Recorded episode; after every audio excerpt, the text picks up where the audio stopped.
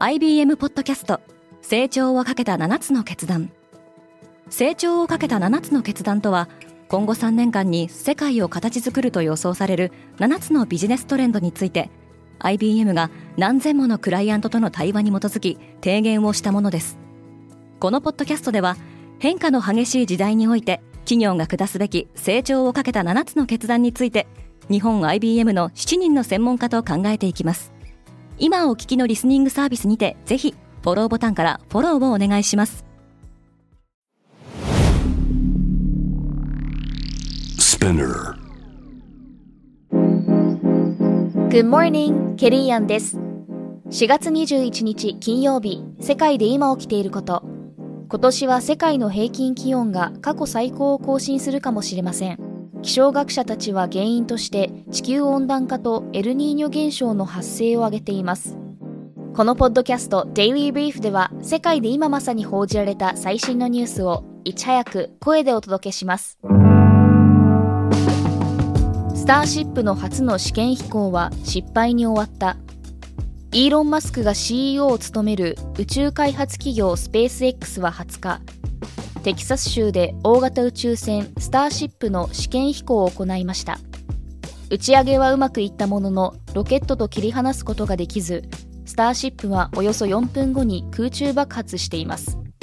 スターシップはロケットと合わせて全長120メートルの超大型宇宙船で、NASA は有人月着陸ミッションアルテミス計画に採用する方向で検討を進めています。マスクは打ち上げの後で、数ヶ月後の次の試験打ち上げに向けて多くを学んだとツイートしました。ローマ教皇の認証マークも消えた。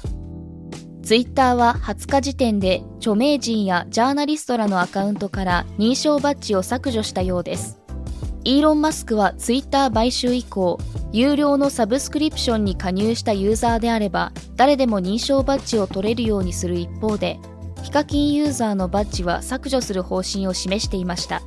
これにより、アメリカのトランプ前大統領のほか、ジャスティン・ビーバーのアカウントから認証バッジが消えています。ちなみに、ツイッターに代わるソーシャルメディアとして注目されているブルースカイが Android アプリをリリースしています。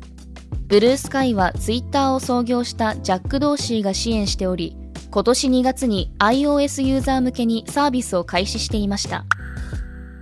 バズフィードニュース終了のお知らせ。アメリカのニュースメディアバズフィードが大型レイオフを発表しました。全従業員1200人の15%が削減され、同メディアを代表する報道部門バズフィードニュースも閉鎖されるようです。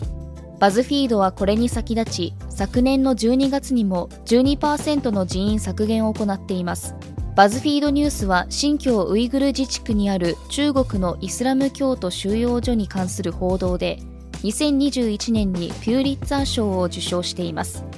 同社 CEO のジョナ・ペレッティは従業員に対して送った E メールで、今後報道分野については2020年に買収したハフポストに注力すると述べています。ラマダンの終わりを控えたイエメンで群衆事故が起きた。中東イエメンの首都サヌアで19日夜、貧しい人々に支援金を配る催しに群衆が殺到し、少なくとも78人が死亡しました。AP 通信によると、サヌアを掌握する反政府武装組織フーシ派が群衆を統制するために銃を発砲し、パニックが発生しました。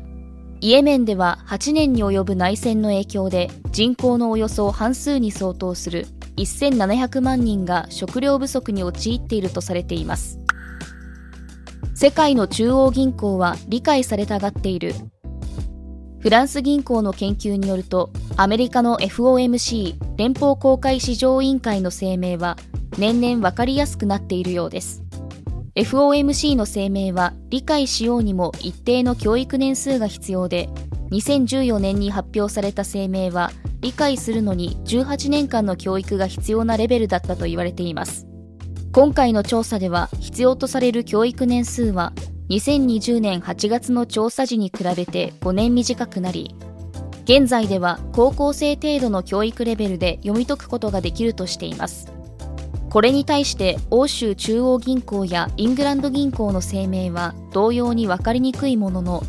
要約版や挿絵付きのバージョンを制作するなどの工夫をしていますちなみに FOMC の声明をめぐってはその内容がタカ派的なのかハト派的なのかをチャット GPT が判別できたとする研究結果も発表されています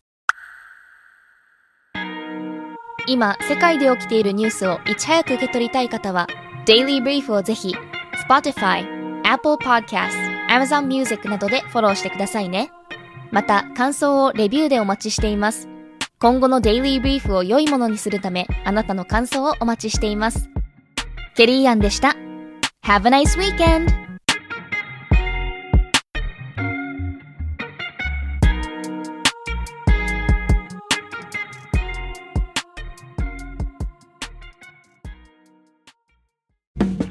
リスナーの皆様より多くのリクエストをいただいている話題のニュースを深掘りしたエピソードを週末の有料版で配信中です。今なら1ヶ月無料トライアルを実施中。詳細は概要欄に記載しています。